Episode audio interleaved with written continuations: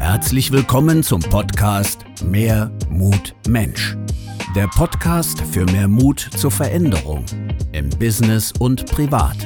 Für mutige Menschen und solche, die es werden wollen. Für Unternehmer, Führungskräfte, Menschen in Verantwortung, Alltagsabenteurer, Träumer und Macher, Aussteiger und Aufsteiger. Von und mit Lorenz Wenger. Herzlich willkommen zu einem weiteren Podcast Mood Talk, der Podcast mit mutigen Menschen für mutige Menschen und solche, die es werden wollen. Heute mit Johannes Martinis, Head of Legal Tech bei der GOB Rechtsschutz AG, Executive Board Member der Swiss Legal Tech Association, Ambassador Schweiz, der European Legal Tech Association, Gründer der Legal Tech Think Tank Ethorial, habe ich das richtig ausgesprochen? Ja, das hast du. Und Mitbegründer der Digital Minds Society. Heute sprechen wir über mutige Veränderungen und den Wandel in gewissen Branchen, im Speziellen über die Digitalisierung in der Rechtsbranche. Mein heutiger Gast ist ein ausgewiesene, eine ausgewiesene Kapazität, wenn es um das Thema Legal Tech geht. Herzlich willkommen, Janis Martinis. Ja, schön, hallo Lorenz. Schön, dass du da bist. Danke, dass ich hier sein darf. Danke. Ja, Janis, ähm, wenn, du, wenn du in einem Netzwerk Apero bist und da stehen äh, einige Menschen rum und du kommst in eine Gruppe mit fünf Menschen, mehr darf man ja zurzeit sowieso nicht, äh, ähm, was, wie stellst du dich vor? Wer bist du? Was machst du? Ja, wie, wie pflegen wir Juristen zu sagen, es, es kommt darauf an. Es kommt natürlich dann auf die Gruppe drauf an. Ähm, Im beruflichen Umfeld ähm, kann ich mich als, äh, sagen wir, eher unkonventionellen Juristen vorstellen, der sich mehr für die technologische Entwicklung der Rechtsbranche interessiert als für, sagen wir, spitzfindige juristische Abhandlungen. Wie du schon gesagt hast, bei der Coop Rechtsschutz leite ich die Projekte rund um den Einsatz von künstlicher Intelligenz in der Rechtsberatung und bin zudem für den Aufbau unserer Tochtergesellschaft Wilex zuständig. Privat ähm, werde ich als äh, Familienvater gefordert. Eine wunderbare Sache natürlich, aber auch anstrengend. Ähm, und ich interessiere mich natürlich nicht nur für Technologie, sondern auch für zeitgenössische Kunst und skandinavisches Design, wobei wer nicht, oder? Skandinavisches Design. Also ich denke, das äh, geht über ähm, den äh, Großmöbelhersteller mit den vier Buchstaben hinaus. Also man sieht auch in deiner, ähm, in deiner Einrichtung, in deinen Möbeln, da im Hintergrund sieht man auch schon ein bisschen ähm, deine Vorlieben für Ästhetik und Kunst. Ja, lieber Janis, ähm, wie erklärst du das Wort Legal Tech ähm, beispielsweise meiner 81-jährigen Mutter? Was ist Legal Tech? Wenn wir von, von Legal Tech sprechen, dann, dann sprechen wir eigentlich ganz einfach von der Vermählung von Recht und Technologie. Technologie in der Rechtsberatung, Technologie in der Justiz und so weiter. Das ist natürlich nichts Neues. Äh, Rechtsinformatik, wie das äh, äh, schon immer hieß, das gibt es seit Jahren, das gibt es seit Jahrzehnten. Das kennt mit Sicherheit auch deine 81-jährige Mutter, vielleicht als sie in den 70er Jahren in eine Kanzlei äh, ging, um sich beraten zu lassen und dort die ersten Personal Computer und äh, Faxgeräte rumstehen sah. Ähm, das ist im Grunde auch schon Legal Tech, eigentlich Legal Tech 1.0, wenn man so will. Richtig spannend, ähm, und vielleicht sprechen wir jetzt gerade darüber, oder richtig spannend wurde es jedoch in den letzten sagen wir, sechs, sieben Jahren, als auch im Bereich der künstlichen Intelligenz, die ja auch schon ziemlich alt ist. Künstliche Intelligenz gibt es eigentlich schon seit Mitte der 50er Jahren oder das Konzept und die Idee.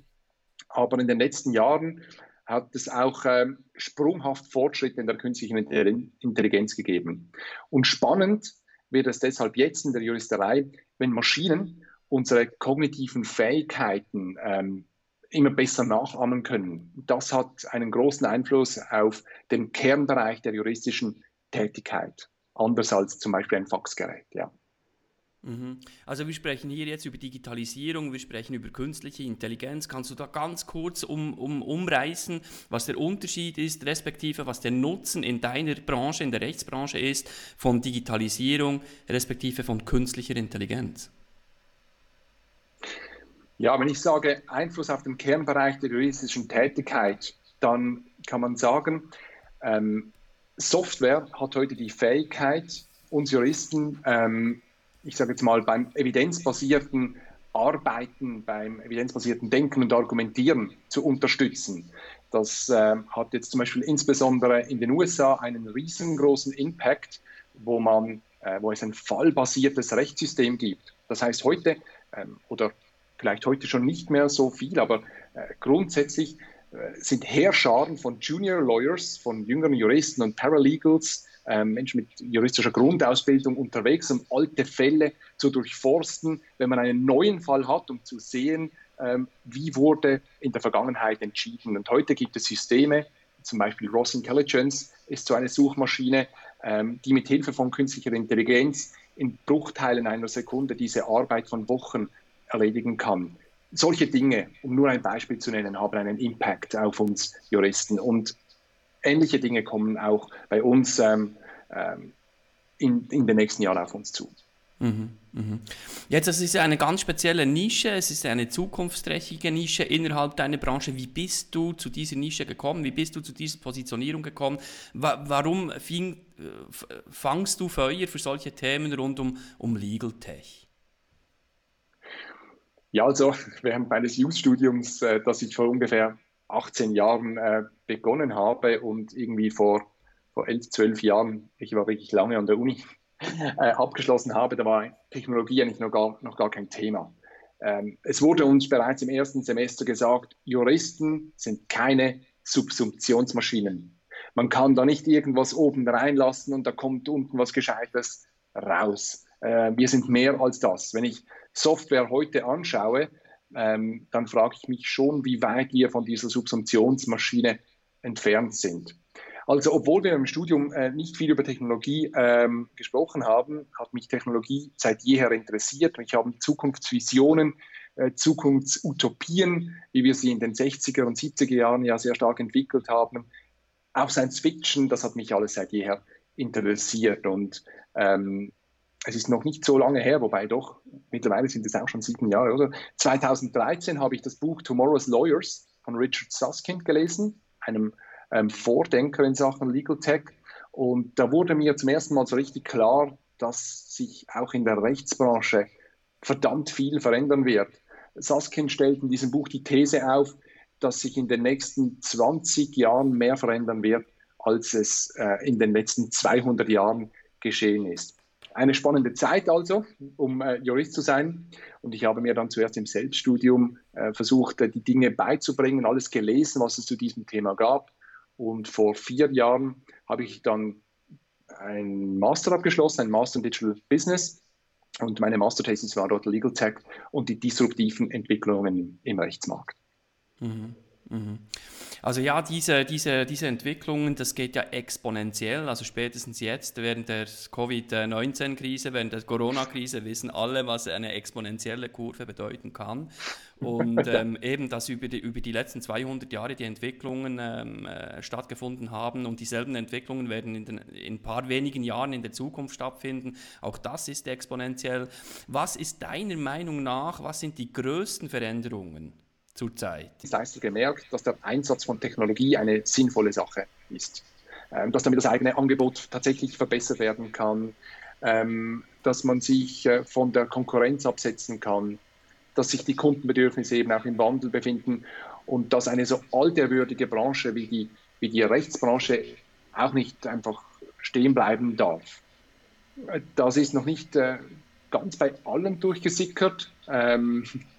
Aber doch bei einigen. Und ich bin davon überzeugt, dass die aktuelle Corona-Situation, nennen wir es doch nicht Krise, nennen wir es Corona-Situation, äh, der Sache zusätzlich Schub verleiht. Und das ist gut so. Mhm. Ähm, du fragst mich nach dem nächsten großen Ding. Ich würde sagen, das nächste große Ding, das ist wahrscheinlich Online Dispute Resolution. Also ganz grob gesagt die Digitalisierung der Justiz. Hier gibt es weltweit großen Nachholbedarf. Ich würde sagen, praktisch alle Gerichte arbeiten heute noch sehr analog, wahrscheinlich nicht viel anders als in den 50er und 60er Jahren. Ähm, und vielleicht hat man gerade jetzt ähm, mit Corona äh, in dieser aktuellen Situation gemerkt, dass es gar nicht mehr nötig ist, Verhandlungen in einem Gerichtssaal äh, zu führen. Das wird vor allem bei Gerichtsprozessen, sowohl großen wie kleinen, mit, äh, insbesondere dort mit, mit multijurisdiktionalem Kontext, also internationale Prozesse, es wird dort einen großen Einfluss haben. Und wir werden dort einen, einen großen Wandel erleben in den nächsten äh, zehn Jahren. Davon bin ich überzeugt. Mhm. Ähm, welche Branchen sind deiner Meinung nach sonst in der ähnlichen Situation wie jetzt die Rechtsbranche? Also welche Branchen ähm, ähm, profitieren jetzt aktuell von, von diesen neuen Technologien, von dieser künstlichen Intelligenz? Oder welche Branchen meinst du ähm, sehen noch zu wenig die Chance darin und die Möglichkeiten? Gibt es da Vergleiche zur Rechtsbranche? Ja, vielleicht schwierig zu beantworten, aber ich würde sagen, im Moment alle Branchen befinden sich im, äh, in einem digitalen Wandel. Ähm, so spät wie die Rechtsbranche ist wohl kaum eine andere äh, Branche dran, muss man sagen. Ich meine, man denkt nur schon an Retail, oder? Äh, die sind seit Jahren, Jahrzehnten äh, E-Commerce äh, in, in, Sachen Digitalisierung äh, vorwärts gegangen, die Medienbranche, äh, Musikbranche und so weiter. Es ist schon sehr, sehr viel geschehen. Also viele Branchen sind eigentlich einfach weiter und deshalb ist es noch schwierig, einen Vergleich zu machen mit der, mit der Rechtsbranche. Die Rechtsbranche ist einfach verdammt spät dran, kann man sagen und ähm, hat wirklich Nachholbedarf. Das heißt, ich erwarte eine gewisse äh, Beschleunigung in der Entwicklung, weil es viel, viel nachzuholen gibt.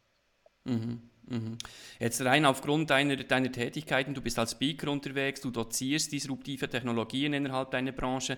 Ähm, gibt es auch Widerstände oder was sind so die größten Ängste, Sorgen, Zweifel, Unsicherheiten oder Widerstände in, innerhalb deiner Branche? Ja, klar gibt es natürlich äh, Zweifler, äh, das ist so, die sagen, ja, das ist, äh, das ist alles nur ein Hype, man muss ja über irgendwas berichten. Jetzt berichtet man über Corona, vor fünf Jahren war es Legal Tech. Ähm, also es gibt schon noch viele, die das als Hype abtun, aber äh, die Zweifler und die Kritiker werden meines Erachtens immer weniger. Was man sehr gerne, gerne hört von Juristen oder gerade von forensisch tätigen Anwälten, ist äh, der Einwand, ja, also ein Roboter wird mich bestimmt nicht ersetzen in einem Gerichtssaal, dass da so ein Roboter reinkommt, äh, wie man das auf Stock-Images immer wieder sieht, wenn man das Wort Legal Tech eingibt. Und vielleicht muss man die Sache anders denken, ja. Ein Roboter wird wahrscheinlich nie in einen Gerichtssaal reinkommen und einen Anwalt ersetzen, solange das Gericht eben auch ein physischer Ort ist, wo man überhaupt erst reinspazieren muss. Wenn das Gericht ein ähm, ein digitaler Ort wird, wenn man das Gericht nicht mehr als Ort, sondern vielleicht als Service versteht, dann sieht die Sache schon anders aus. Es gibt gerade im Bereich, ich habe Online Dispute Resolution, also die digitale Online-Streitbeilegung erwähnt, es gibt dort auch schon Software, die für kleinere Streitigkeiten eingesetzt werden kann. Ähm, das bekannteste Unternehmen ist wahrscheinlich Modria, die Millionen von Fälle für eBay und PayPal pro Jahr klärt zwei Parteien, die sich streiten und der Richter ist eine Software, die einfach eine Lösung äh, vorschlägt. Und in 90 Prozent der Fälle wird die wahrscheinlich auch so angenommen. Das sind solche Veränderungen, die man nicht sofort sieht, die sind noch nicht so fancy wie ein Roboter in einem Gerichtssaal, ähm, aber das wird geschehen. Und wenn man das den Leuten dann auch ein bisschen aufzeigt, das mache ich in meinen Speeches, ähm, was es alles für Möglichkeiten überhaupt gibt, dann, dann, dann beginnt es schon ein bisschen zu rattern. Ja. Ja. Hast du da ein, zwei konkrete Beispiele? Also wenn ich jetzt als, als, als, als Otto-Normalverbraucher irgendeinen einen Konflikt habe mit meinem Nachbar, meinem Arbeitgeber, äh, meinen Mitarbeitenden, äh, mit äh, irgendwelchen Lieferanten oder in, in welchem Bereich, oder ich fahre zu schnell auf der Autobahn, ich werde geblitzt, äh, Verkehrsdelikte etc. pp. Hast du da so zwei, drei vielleicht kleine Beispiele, die du mit uns mit an die Hand geben kannst, wo Legal Tech bisher effizient, effektiv eingesetzt wird und werden kann? Ja, man muss sagen, es wird ja ähm, in diesen Bereichen noch nicht oder nur sehr zurückhaltend eingesetzt. Heute werden zum Beispiel ähm, Algorithmen eingesetzt in der Justiz bei der Risikoabwägung von, ähm, ähm von, äh, von Straf, äh, von, von ähm, äh, von Straftätern, Entschuldigung, äh, bei der Risikoabwägung. Das ähm, System heißt ähm, ROS, ROS, risikoorientierter Sanktionenvollzug, so, wo äh, Algorithmen quasi diese Risikoabwägung machen zusätzlich zu einem Menschen, oder der das macht, ähm, und dann sagen, das ist ein gemeingefährlicher, sehr äh, ja, rückfallgefährdeter Straftäter, ähm, der ist jetzt nicht so gefährlich und der ist äh, gänzlich äh, un ungefährlich. Oder solche Dinge werden heute in der Justiz schon eingesetzt, ohne dass die breite Masse das weiß. Äh, das wurde vor zwei, äh, drei Jahren aufgedeckt und hat zu viel Kritik geführt, oder? Dass quasi dort eine Maschine über einen Menschen ähm, entscheidet, ein bisschen so. Dort gibt es schon Einsatzgebiete. Aber ansonsten ist das meiste noch in der Entwicklung. Im Bereich Legal Tech ist es eher so, dass Kanzleien das heute einsetzen, vor allem Großkanzleien bei der Dokumentenanalyse und dergleichen. Also es ist noch nicht ganz so, ähm, dass Algorithmen ähm, im großen Umfang über Menschen entscheiden. Mhm, mhm. Du hattest mir einmal das, ähm, das Beispiel von Zahnärzten ähm, geschildert. Möchtest du da, äh, da noch etwas drauf eingehen? Meinst du den Dentabot? Genau, genau. Wir haben, genau, wir haben bei der Coop Rechtsschutz haben wir verschiedene Tools entwickelt. Das ist so. Wir haben äh, zum Beispiel den Arbeitszeugnischeck entwickelt, ein Tool, bei dem man Arbeitszeugnisse hochladen kann und die werden dann beurteilt, vergleichbar mit, dem, mit der Beurteilung durch einen Arbeitsrechtler. Ähm, und das neueste Projekt, das wir entwickelt haben, ist in der Tat der Dentabot. Ähm, gemeinsam mit Gradual Consulting haben wir das gemacht, eine kleine, äh, eine kleine Zürcher Firma, die sich auf semantische Netze konzentriert.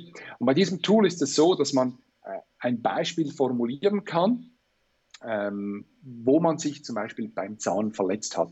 Man hat eine Pizza bestellt äh, mit Oliven drauf und hat sich den Zahn ausgebissen, meldet zu einem Fall bei der Unfallversicherung, die sagt, sorry, aber das können wir nicht bezahlen. Das ist äh, gar kein Unfall, damit hättest du rechnen müssen. Und mit was man rechnen muss und mit was nicht, das ist nicht immer ganz klar, aber da gibt es eine breite Kasuistik, da gibt es zahlreiche Bundesgerichtsentscheide ähm, und spezialisierte Anwälte kennen das, wissen, wann was ähm, äh, zur Anwendung kommt. Und äh, wir haben ein Tool entwickelt, das diese Kasuistik abgebildet hat. Man kann oben den Sachverhalt reinschreiben und dann wird entschieden, ob die Unfallversicherung das bezahlen muss oder nicht. Einfach mal als kleines Tool. Das klingt jetzt noch nicht so verrückt, oder? Das Verrückte an diesem Tool oder das Spannende ist, dass es hier um eine tatsächliche Sachverhaltsanalyse geht. Das heißt, der Computer, die Maschine, die Software versteht den Sachverhalt, versteht, was geschehen ist und leitet daraus eine, ähm, eine juristische Argumentation ab. Weil da steht dann, das ist nicht versichert, weil man ähm, mit äh, so einem Schaden hätte rechnen müssen, genau gleich wie das ein Jurist äh, beurteilt hätte. Ja, ja. Also du denkst, dass dahingehend auch die Zukunft sein könnte in anderen Bereichen, die über ähm, Zahnverletzungen hinausgehen? Ja, ich denke, Sachverhaltsanalyse, das ist ja eine der, der Kerntätigkeiten eines Juristen. Oder wir erhalten einen Sachverhalt, wir prüfen diesen und machen eine rechtliche Auslegung. Deshalb sage ich evidenzbasiertes, logisches Denken und Argumentieren. Oder? Und je mehr Maschinen fähig sind, solche Sachverhalte tatsächlich zu verstehen, das ist eine riesen Challenge, weil Sprache ähm, unglaublich komplex ist, aber je besser äh, das Sprachverständnis dieser Maschinen wird, ähm, ja, desto eher greifen sie eben diesen Kernbereich der juristischen Tätigkeit an oder dort ein. Mhm. Mhm. Du hattest eingangs erwähnt äh, Wilex. Wilex ist eine Tochtergesellschaft von, von der Coop Rechtsschutz. Ähm, du bist dort verantwortlicher Marketingleiter äh, und Kommunikationsverantwortlicher. Ähm, was ist Wilex? Was ist das Businessmodell von Wilex? Und was unterscheidet Wilex zu der klassischen Rechtsberatung, wie, wie sie die Coop Rechtsschutz anbietet? Ähm, Wilex ist ein, ein Walk-in mit digitaler Plattform. Wenn ich von Walk-in spreche, dann spreche ich von Filialen von physischen Stores. Ähm, wir bieten dort Rechtsberatung und juristische Unterstützung an. Und es funktioniert ähnlich wie eine Apotheke bei gesundheitlichen Fragen oder Beschwerden. Bei Wilex sind es dann einfach die rechtlichen Fragen, die geklärt werden. Und wie bei einer Apotheke machen wir mal äh, einfach eine schnelle, unkomplizierte erste Auslegung. Äh, wir nennen das bei Wilex äh, die juristische Ersteinschätzung. Wir ermitteln dort, ob es überhaupt eine rechtliche Lösung für das Problem gibt. Ähm, es ist in der Tat so, dass heutzutage eine Vielzahl von Menschen, man spricht von zwei Drittel bis drei Vierteln der Menschen mit rechtlichen Problemen gar nicht zu einem Anwalt gehen. Das heißt, es wird auch gar nie geklärt, ob es tatsächlich eine rechtliche Lösung gab oder nicht. Wenn es eine rechtliche Lösung gibt, dann bieten wir bei Wilex eine vertiefte, wir sagen individuell konkrete Rechtsberatung an. Und wenn die Kundin oder der Kunde das wünscht, dann bieten wir auch juristische Unterstützung an.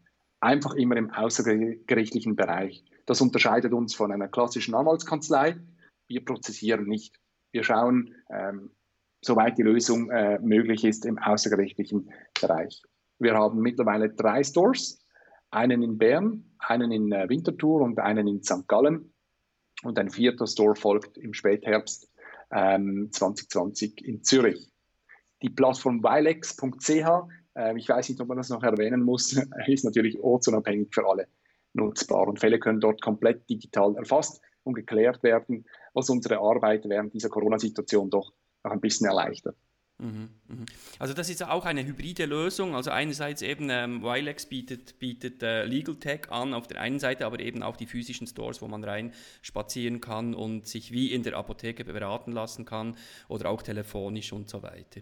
Ähm, wie schätzt du, wie schätzt du die, die, die Zukunft dieses Modells ein? Also das ist ja das Modell Legal to Go, also recht einfach, ist glaube ich der Claim von Wilex, ähm, recht einfach machen. Das heißt, wenn ich als, als, als, als Bürger eben so einen Konflikt habe mit jemandem und, und nicht weiter weiß, oder ich habe das tatsächlich auch selber für mich auch schon beansprucht, weil ich ein, eine kleine Filmsequenz eines Hollywood-Blockbusters in meinen Vorträgen eingebaut hatte und wissen wollte, äh, wie sich das rechtlich verhält ähm, habe ich tatsächlich Wilex kontaktiert und da in äh, kürzester Zeit eine Handlungsempfehlung erhalten.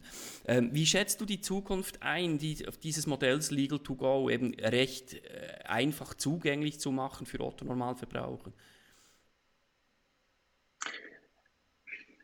Da muss man vielleicht, ähm, da muss man vielleicht äh, zurückgehen auf die, auf die Grundidee das heißt, äh, wie das Konzept überhaupt entstanden ist, weil das sagt sehr viel darüber aus, wie auch die Zukunft aussehen wird. Also wenn ich dort einhaken darf, ähm, wie bereits erwähnt, Wilex ist eine Tochtergesellschaft der Co-Rechtsschutz ähm, und wir sind bei der Co-Rechtsschutz schon vor einigen Jahren äh, sind uns bewusst geworden, dass wir auch denjenigen einen Zugang zum Recht ermöglichen wollen, die nicht versichert sind oder die nicht versichert sein wollen. Wir haben diverse Möglichkeiten ausgelotet, ähm, auch die Idee eines äh, Food Trucks für Rechtsdienstleistungen, der alle paar Tage äh, den Standort wechselt.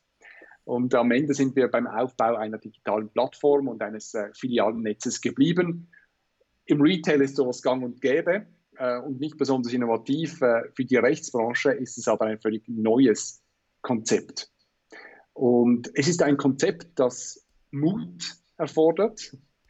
Wenn man sich die Innenstädte äh, und die Einkaufsmeilen heute ansieht und äh, das Filialensterben miterlebt, äh, man sieht das immer wieder, äh, wenn man äh, nicht gerade erst zwölf Jahre alt ist. Ähm, diese Store ist nicht mehr da, jener Store ist nicht mehr da. Ich bin mittlerweile Wahlzürcher, äh, ursprünglich aus Basel. Wenn ich, ich sage jetzt mal, äh, alle paar Monate äh, in die Stadt gehe und dort immer wieder sehe, wie viele Läden verschwinden, dann finde ich, braucht es Mut, heute in den Aufbau von physischen Filialen zu setzen.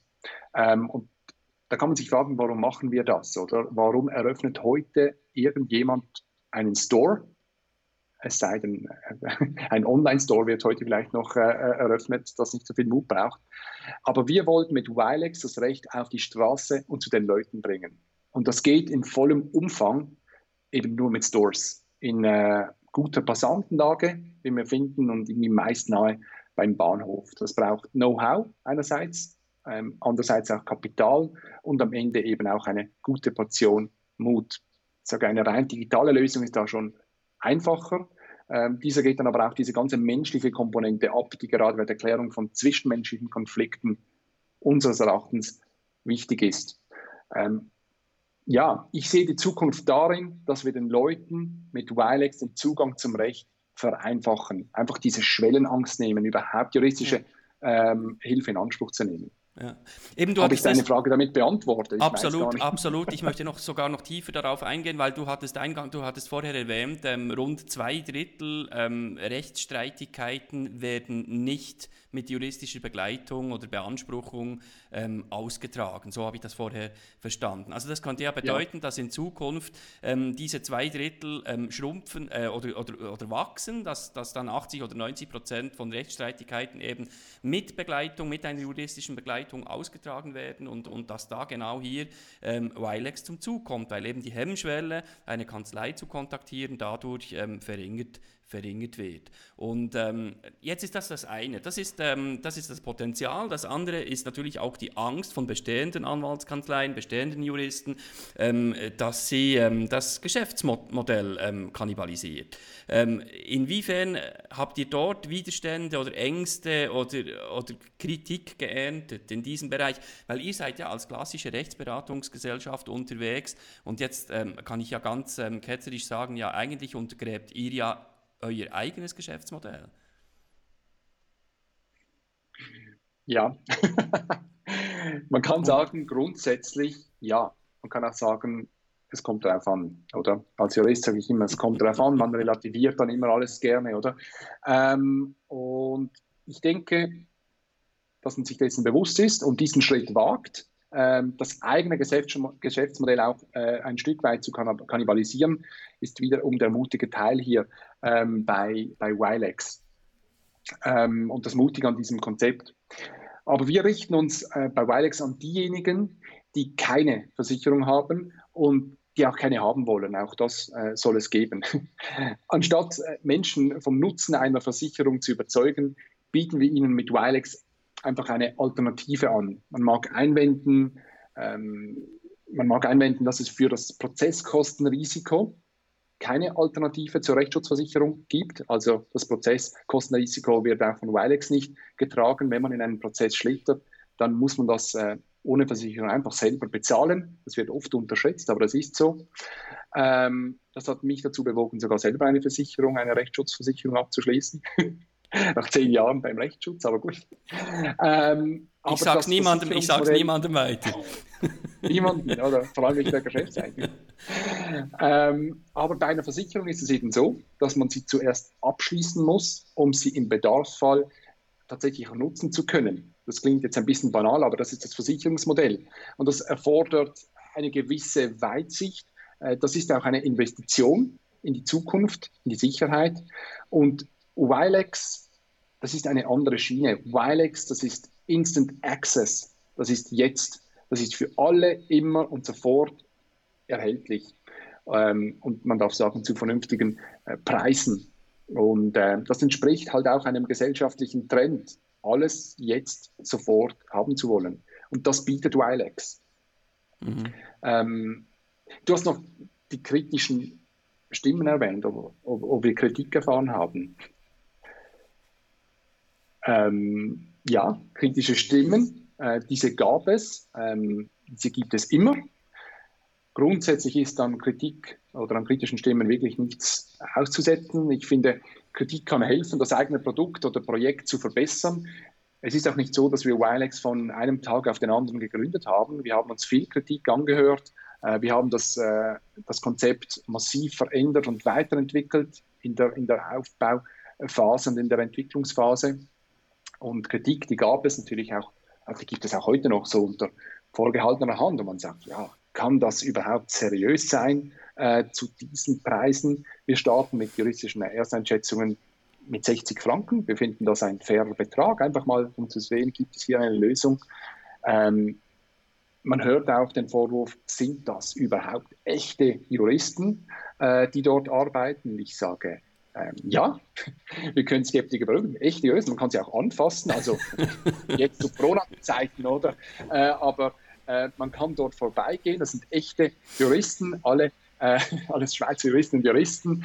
Ähm, und wir von Wilex, wir sind einfach der Ansicht, dass ein Rechtsdienstleister weder so aussehen muss wie eine klassische Kanzlei, noch deren Öffnungszeiten oder Stundentarife haben muss, um qualitativ hochstehende Leistungen zu erbringen. Oder ähm, ich sage, was es braucht am Ende äh, für zufriedene Kunden und gute Hilfe, das ist sind kompetente, engagierte Juristinnen und Juristen mit einer, ich sage jetzt mal, frischen Denke. Und das haben wir definitiv zu bieten. Ja, super. Also ein sehr, sehr mutiges Geschäftsmodell und ähm, ihr geht da wirklich eine, eine, eine Leadership-Funktion ein als, als führender Rechtsdienstleister ähm, in der Schweiz. Ihr geht da mit gutem Beispiel voran, mutig voran, ähm, mit einer, einer, einer ähm, sehr innovativen, ähm, mit einem innovativen Geschäftsmodell. Du hattest das erwähnt, ich würde gerne noch etwas in die, zu, in die Zukunft schauen, in die Glaskugel, einen Blick in die Glaskugel wagen. Ähm, wie schätzt du die Rechtsberatung in fünf oder zehn Jahren ein oder auch etwas kurzfristiger nach Corona nächstes Jahr? Ähm, was sind so die nächsten anstehenden Dinge jetzt auf Wilex bezogen? Ja, ähm, man hört ja äh, auch viel Philosophisches im Zusammenhang mit dieser Corona-Situation. Ähm, zurzeit sträube ich mich noch etwas dagegen, die Corona-Virus-Pandemie zu romantisieren. Viele sehen ja bereits den gesellschaftlichen Wandel, mehr Nächstenliebe und so. Das wäre für Wilex nicht nur gut, wenn man das ketzerisch so sagen darf, oder?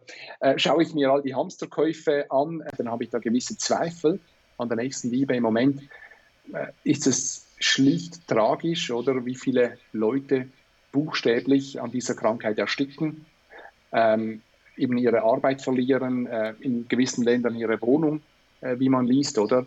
Ähm, und ich finde es auch tragisch, wie unvorbereitet wir von dieser äh, Sache getroffen wurden. Wir wissen auch noch nicht, wie sich Wochen- oder monatelanges Social Distancing auf die Menschen, auf die Gesellschaft auswirken wird.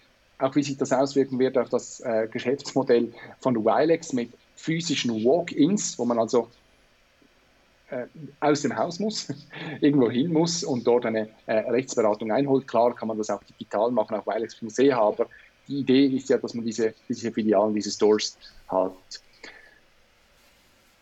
Jetzt gesellschaftlich betrachtet sage ich, im besten Falle werden wir uns bewusst, dass äh, nichts selbstverständlich ist, oder?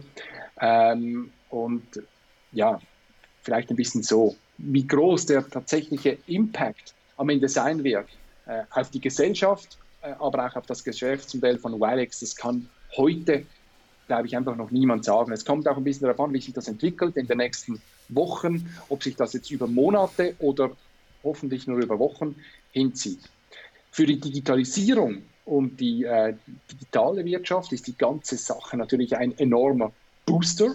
Ich würde sagen, Videoconferencing-Tools äh, äh, waren noch nie so beliebt wie heute. Homeoffice, äh, das ja jahrelang belächelt wurde, das, das, da arbeitet ja niemand, oder? Heute arbeiten einfach alle normal weiter im Homeoffice komplett digitale Korrespondenz, Chatbots, E-Commerce und so, das geht alles durch die Decke. Und das wird auch die Rechtsbranche äh, zu einer schnelleren digitalen Transformation verleiten. Davon bin ich äh, überzeugt und im besten Falle auch die Justiz.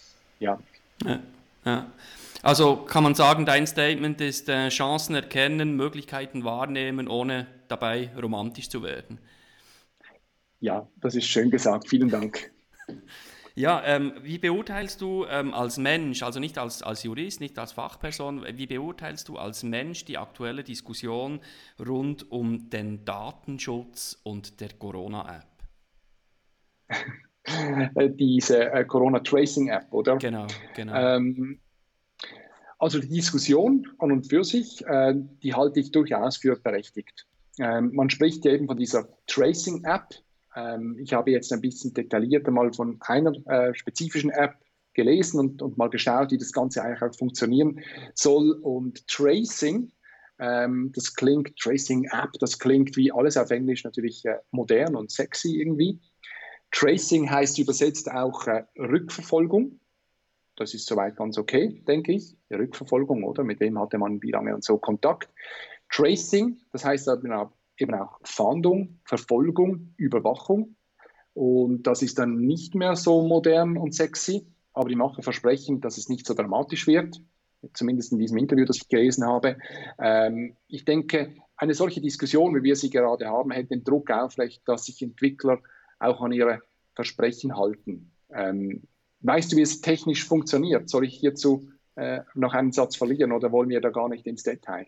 Nein, ich glaube, das müssen wir nicht, nicht gröber vertiefen, aber es ist eine sehr aktuelle Diskussion rund um Datenschutz und die Frage ist ja, wie, wie stark gewöhnen wir uns dran, wie ist das politisch durchsetzbar, ähm, inwiefern betrifft es den Datenschutz, ist es machbar unter, den aktuellen Datenschutz, ähm, äh, unter dem aktuellen Datenschutzgesetz? Und ähm, die andere Frage ist, diese Daten sind ja da, diese Daten sind ja privatisiert. Und die Frage ist jetzt, ähm, stellen wir diese privatisierten Daten einer Allgemeinheit zur Verfügung, um eben die aktuelle Situation zu meistern? Ich glaube, das ist auch eine philosophische Frage und ich möchte da auch nicht ein persönliches Statement abgeben, aber es sind Fragen, äh, mit denen wir uns in Zukunft noch vermehrt auseinandersetzen werden dürfen und auch müssen und sollten. Und äh, ich glaube, deshalb habe ich die Frage vorher gestellt. Also wie es technisch genau funktioniert, ich glaube, das überlassen wir ähm, äh, weiteren Recherchen unserer Zuschauerinnen und Zuschauer. Möchtest du ja, noch vielleicht ergänzen? Ein, ja, ein wichtiger Punkt, äh, ähm, den ich gelesen habe, ist, dass die Daten nach 14 Tagen gelöscht werden dass sie für das Contact Tracing dann schlicht äh, irrelevant werden. Und ich denke, das ist vielleicht schon mal ein guter Aspekt, oder? Ähm, wenn das dann tatsächlich so gemacht wird. Und als persönliches Statement, äh, Datenschutz hin oder her, wenn das wirklich zur Bekämpfung dieser Pandemie, wenn das dort äh, Unterstützung bieten kann, dann äh, begrüße ich persönlich den Einsatz einer solchen App. Mhm. Mhm. Okay. Ja, vielen, vielen herzlichen Dank für diese Insights. Ich ähm, äh, möchte noch ähm, äh, ganz kurz, das ist ähm, nicht abgesprochen, etwas sehr Spontanes, äh, möchte ich deine spontane Antwort dazu, dazu hören. Ähm, du beendest einfach den Satz so spontan wie möglich, als Mensch und als Jurist. Ähm, die Zukunft ist.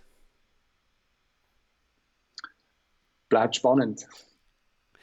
Ähm, Legal Tech ist eine riesengroße Chance ähm, für die Modernisierung äh, des Rechtswesens. Der Jurist in zehn Jahren wird durch Maschinen zu Spitzenleistungen befähigt sein, ähm, die er heute noch ähm, gar nicht für möglich hielt. Cool. Corona ist eine riesengroße Herausforderung für die ganze Menschheit. Ähm, Homeoffice ist. Und war schon immer eine wunderbare Sache ähm, und eine produktive Geschichte. Ich äh, mache das schon seit Jahren. Vielen, vielen Dank. Ja, was ist eigentlich deine Lieblings-App? Gibt es so eine App, die du unseren Hörerinnen und Hörern und Zuschauerinnen und Zuschauern äh, mit an die Hand geben möchtest? Ein, oder ist es eine, eine, eine juristische App, die du öfters verwendest? Also jetzt abgesehen vom SBB-Fahrplan, der ja im Moment sowieso nicht mehr so aktuell ist zu Corona-Zeiten, gibt es eine App, die du, äh, die du uns empfehlen würdest? Ja, ich würde euch tatsächlich eine App empfehlen. Ähm, ich würde euch die App des Online-Magazins Republik empfehlen. Das ist äh, eine App, die ich jeden Tag oder ein Magazin, das ich jeden Tag lese ein werbefreies Magazin. Man muss Abonnent sein dafür und äh, die Republik hat natürlich eine eigene, eine eigene App. Und gerade in diesen Zeiten voller, ich sage jetzt mal, fragwürdigen Informationen und, und schlecht recherchierten äh, News, sage ich mal, ähm, informiere und orientiere ich mich gerne äh, an den, äh, an den Stories, an den News äh, der Republik. Lohnt sich auf jeden Fall, das sich mal näher anzusehen, ähm, online unter republik.ch oder eben im App Store. Also kann also ich wirklich wir, nur wärmstens empfehlen. Wir werden die Verlinkung auch unten in den Show Notes äh, noch veröffentlichen zu deinen Tipps. Dein, Liebling, dein Lieblingsbuch, du hattest Tomorrow, Tomorrow Lawyers erwähnt. Ähm, gibt es noch ein anderes Lieblingsbuch, das du hast? Ja, ähm, ein anderes Lieblingsbuch oder ich sage jetzt mal eines der besten Bücher, das ich in den letzten Monaten gelesen habe, das ist äh, wahrscheinlich Jäger, Hirten, Kritiker von ähm, Richard David Precht. Es ist eine äh, Utopie für die digitale Gesellschaft und ich glaube, ich habe noch nie etwas so pointiertes äh, äh, zu diesem Thema Digitalisierung und die Veränderung der Gesellschaft gelesen wie, wie dieses Buch. Also das kann ich auch wärmstens empfehlen und wenn das du irgendwie verlinken möchtest, dann, dann tu das. Es ist, ist des Lesens wert. Cool. Gibt es ein großes Vorbild von dir oder eine Person, die dich ähm, unheimlich inspiriert hat auf, auf deinem Weg bisher? Ja, ich würde sagen, das ist wahrscheinlich schon Richard Susskind. Ich habe alle seine Bücher gelesen. Vordenker in Sachen Legal Tech und äh, ja, man kann das als, äh, als Vorbild, Spiritus Rector, jemand, der, der den, den Funken äh, äh, geliefert hat, um das Feuer und das Interesse für Legal Tech äh, zu entfachen. So. Cool. Und dein Lieblingsfilm noch zum Abschluss? Äh, mein Lieblingsfilm ähm, ist Lost in Translation und hat äh, vielleicht jetzt mit Technologie oder so nicht so viel zu tun. Ähm, aber ja, das ist tatsächlich mein Lieblingsfilm, den habe ich schon äh, äh, einige Male gesehen und man kann sagen, mein Lieblings-Science-Fiction-Film ist Ex Machina. Ähm, auch Kenn das lohnt sich zu schauen. Da lernt man verdammt viel. Kennst du nicht? Also Nein, den musst nicht. du unbedingt auch verlinken. Ex Machina, ein sensationeller Film. Ja. Die, die ganzen Themen, alles, was wir da diskutiert haben, ähm, all diese Ängste und Befürchtungen so der Menschen werden dort reingepackt, sehr intelligent und ähm, man kann sagen, sogar technologisch bisweilen auch ziemlich akkurat. Ex Machina unbedingt schauen. Vor allem jetzt hat man ein bisschen Zeit. Ja, vielen Dank, Janis. Ähm, zum Abschluss noch eine Frage. Gibt es eine Botschaft, die du unseren Zuschauerinnen und Zuschauern, unseren Hörerinnen und Hörern mit auf den Weg geben möchtest? Eine Botschaft, äh, vielleicht eine Botschaft an alle, die die ganze Digitalisierung sehr kritisch oder gar als Bedrohung betrachten. Das ist ja im Moment auch äh, der Fall, dass viele das Ganze als Bedrohung sehen, diese Entwicklung. Und ehrlich gesagt, ich, äh, ich teile diese Bedenken. Die digitale Revolution ist in vollem Gange und hat jetzt gerade wegen dieser Corona-Situation durchaus noch an Tempo zugelegt. Technologie wird unsere Arbeitswelt fundamental verändern. Sie wird unser gesellschaftliches Zusammenleben fundamental verändern. Ähm, wie das äh, Coronavirus wird sie unser Selbstverständnis, dass die Dinge stets ihren gewöhnlichen Lauf nehmen, äh, in Frage stellen, ja vielleicht sogar zerstören. Aber Technologie hat nicht nur dieses disruptive Element, sie trägt auch das äh, Element des Enabling in sich, das Element der Befähigung. Und wie ich das wirklich gerne zu sagen pflege, sie wird uns Menschen, äh, nicht nur Juristen, zu Spitzenleistungen befähigen, äh, die wir vorher so uns gar noch nicht vorstellen konnten. Vielleicht als letzte Botschaft, wenn ich noch darf, damit wir aber nicht die Schere der Ungleichheit in unserer Gesellschaft noch weiter öffnen und damit das alles sozial verträglich wird, müssen wir auch unser Gesellschaftssystem, nicht nur die Technologie, sondern auch eben unser Gesellschaftssystem konsequent weiterentwickeln. Aber das ist vielleicht ein Thema für einen nächsten Podcast. Ich freue mich. Ja, vielen, vielen herzlichen Dank, Janis Martinis, ähm, für diese Insights, für diese Informationen, diesen Blick in die Glaskugel, in die Zukunft. Alles, was mit Rechtsberatung zu tun hat, alles, was mit Legal Tech zu tun hat. Wenn ihr Fragen habt, wir werden äh, deine Kontakte hier, wenn wir das dürfen, ähm, verlinken. Ähm, ich denke, wir alle sind betroffen, ähm, irgendeinmal im Leben von irgendwelchen juristischen Fragen. Und äh, ja, vielen Dank und für deine Zeit, für deine wertvolle Zeit. Und ich wünsche dir weiterhin im Homeoffice und auch mit deiner Familie viel Erfolg und ähm, viel Spaß, was immer du tust und viel Mut. Vielen Dank. Danke und dir auch alles Gute. Merci. Danke. Ciao. Ciao, Tschüss. Lorenz.